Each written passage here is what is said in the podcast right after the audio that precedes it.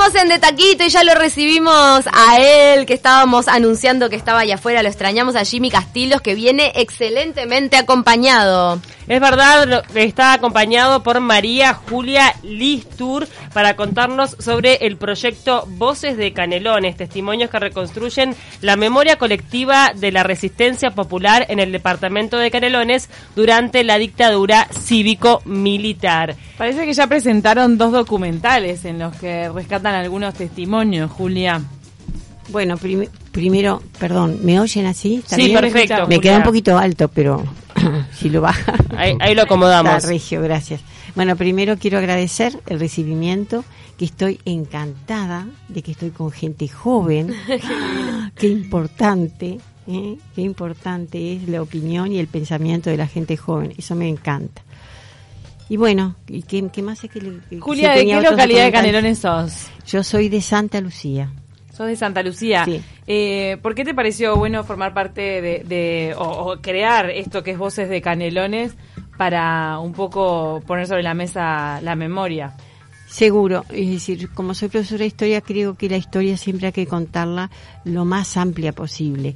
Y en general, este, los personajes y las historias que tenemos son de gente de Montevideo y de determinados sectores políticos.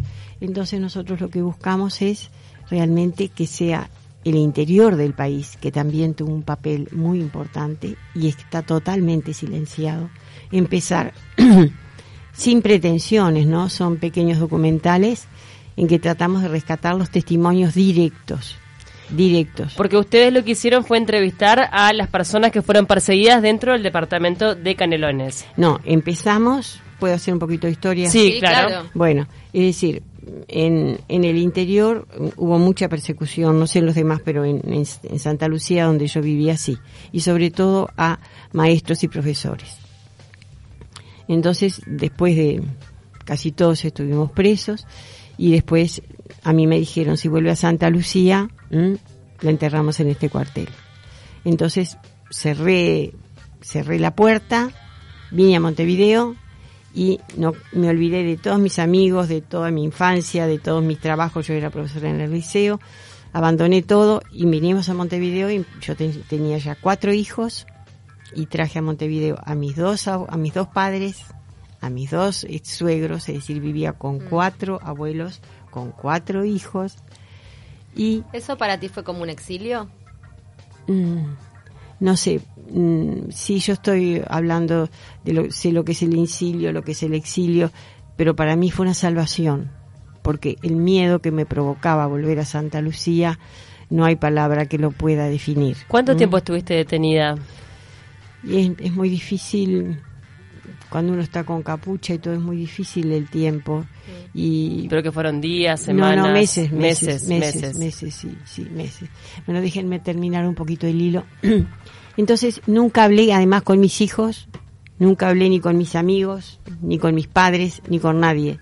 Es decir después más o menos eh, me informé de que a la gente que pasó a los judíos a los armenios les pasa un poco lo mismo que para poder sobrevivir tenés que cerrar, es como si tenés una herida, no le podés poner eh, el dedo para que se abra.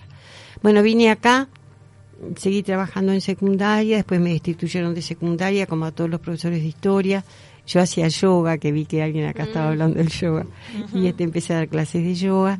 Y bueno, hice otra vida diferente, totalmente diferente, hasta que a un un intendente de Canelones, el doctor Marcos Carámbula, se le ocurrió hacer una reunión de mujeres presas, de las mujeres que habíamos estado presas dentro del departamento de Canelones.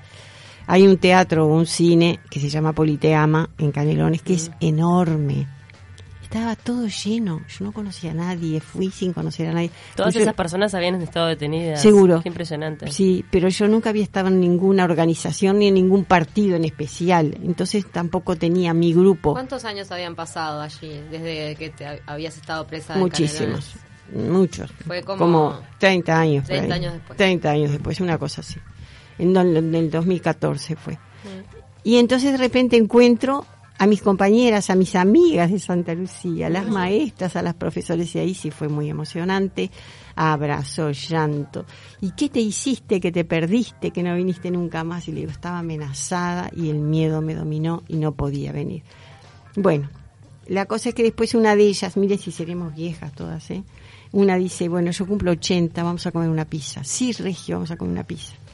Y ahí dijimos, yo soy muy artiguista, porque Artigas fue el padre de nuestra patria, en el sentido de, libertad, de, todo lo que hizo por nosotros. Y digo, no basta con que Artigas esté en la, en la estatua de la plaza, tenemos que hablar del pueblo, tiene que saber lo que pasó. ¿Y cómo vamos a hablar? Sí, ahora ya estamos viejas, total, nos falta poco para morirnos, así que el miedo se fue, tenemos que hablar. Y vamos a tratar de que hablen todos los que estuvieron presos en Santa Lucía, ¿Y quién se acuerda? Y bueno, tenemos que buscar en la memoria y yo voy a seguir en Montevideo, porque ahora mi vida está allá. Ustedes están acá, empiezan a recorrer las casas de, de la gente y le preguntan respetuosamente el que quiere hablar y el que no quiere hablar. Y yo trataré de moverme con las autoridades de acá que pueden tener en cuenta que este es un proyecto de rescate de memoria, no es un proyecto político. Ahora, lo que sucede en esos documentales, en esos, esas No, en ese, ahí viene uno que ya te cuento. Bien. Este, primero, lo digo, tenemos que tener en cuenta que no solo fue la gente de izquierda víctima de las represalias y las violaciones de los derechos humanos, que también hubo otra gente que pasó con todo eso. Así que el documental va a estar abierto a todo el que quiera hablar. Y se hizo un documental que fue fantástico, que lo hizo un muchacho de acá, Marcos Oyarzábal. que lo hizo también voluntariamente, todo esto sin un peso, ¿no? Y que fue Voces de Santa Lucía, que yo las invito cuando quieran, cuando tengan tiempo, que lo miren en YouTube. Ya están todos subidos a YouTube. Este primero, por ejemplo, el de Santa Lucía. El de Santa Lucía sí, hace años que está subido en YouTube. Si estará subido en YouTube, que el año pasado nos invitaron y fuimos a Francia. Y lo dimos en las principales universidades de Francia. Y acá los uruguayos no lo han visto. Y en ese en ese documental, bueno, algunos de los detenidos cuentan su experiencia. todos, ¿entendés? Era, eh, siempre se hacen las reuniones muy informales, esa mano alzada, como en una clase. Y habla el que estuvo preso, habla el hermano, habla el hijo, habla el padre, el que quiera. El que quiera. Con tiempo limitado, eso sí porque en general son muchas manos levantadas. Bueno, eso fue fantástico y de ahí después el tiempo corre y muchas... Eh, ah, eso fue organizado por un grupo de mujeres, éramos ocho mujeres, nos llamábamos Movimiento de Mujeres Milde Irasoki. Y lamentablemente quedamos muy pocas. Ahora, María Julia... Entonces, perdón, entonces ahora se formó el grupo Voces de Canelones. Es decir, yo busqué gente más joven que manejar la tecnología, que para mí es un mundo aparte, y, que también estuviera involucrada en este sentido de recoger objetivamente lo que fue. Y, y, en Voces de Canelones ya hicimos un documental que fue la historia de Murro y su señora. Murro ahora es ministro de, de, Trabajo. De trabajo. ¿En qué parte de Canelones es? Eh, de la costa era, yo no me acuerdo bien, sí. ¿Y cuán, liberador fue el, poder dar estos testimonios, el poder empezar a hablar, juntar a las personas que habían pasado por esto y volcarlo después en un documental para tu vida? ¿Cuán liberador fue? Ah, no, es, es, apasionante, es apasionante porque es descubrir, descubrir, descubrir. A Murro prácticamente ni lo conocíamos y a través de él, él era maestro, fue detenido como maestro y a, través de lo que él relató, su mujer, que era maestra, también fue detenida y ella también habló y tuvo un hijo en la cárcel junto con 25 mujeres que estaban presas. Que esa historia tampoco se sabe. Bueno, ese es el segundo documental. Y ayer acabamos de dar en la sala Nelly Goitiño dos documentales nuevos también. Uno, dos mujeres en los calabozos de San Ramón y el otro que pasó en Montes se trata de un cura que por suerte lo fuimos a buscar y estuvo presente, y de los muchachos que estaban en el coro de la iglesia, que también fueron detenidos en el año 71, es decir, antes de la dictadura. ¿Qué contó José Miguel? Es el de la capilla de Montes. José Miguel. ¿Él también fue detenido? Sí, fue detenido también por Tupamaro, un cura. Ahora, María Julia, este, ¿qué es lo que te pasó a ti internamente, más allá obviamente del intercambio, de conocer mm. otras historias, de saber que no habías estado sola? Tú comentaste que cuando te viniste a Montevideo de alguna forma cerraste esa etapa como una forma de preservarte, de salvarte. Todo esto hace que se vuelva a abrir esa puerta de los recuerdos y de las situaciones que viviste. ¿Cómo lo, lo atravesaste? Y bueno, cada vez que antes de hacer las filmaciones, como yo viví esa época, este, tengo, eh, tratamos de ser objetivos, ¿no? Entonces tengo un acercamiento personal a las personas, a ver qué es lo que quieren decir y si están en condiciones de hablar.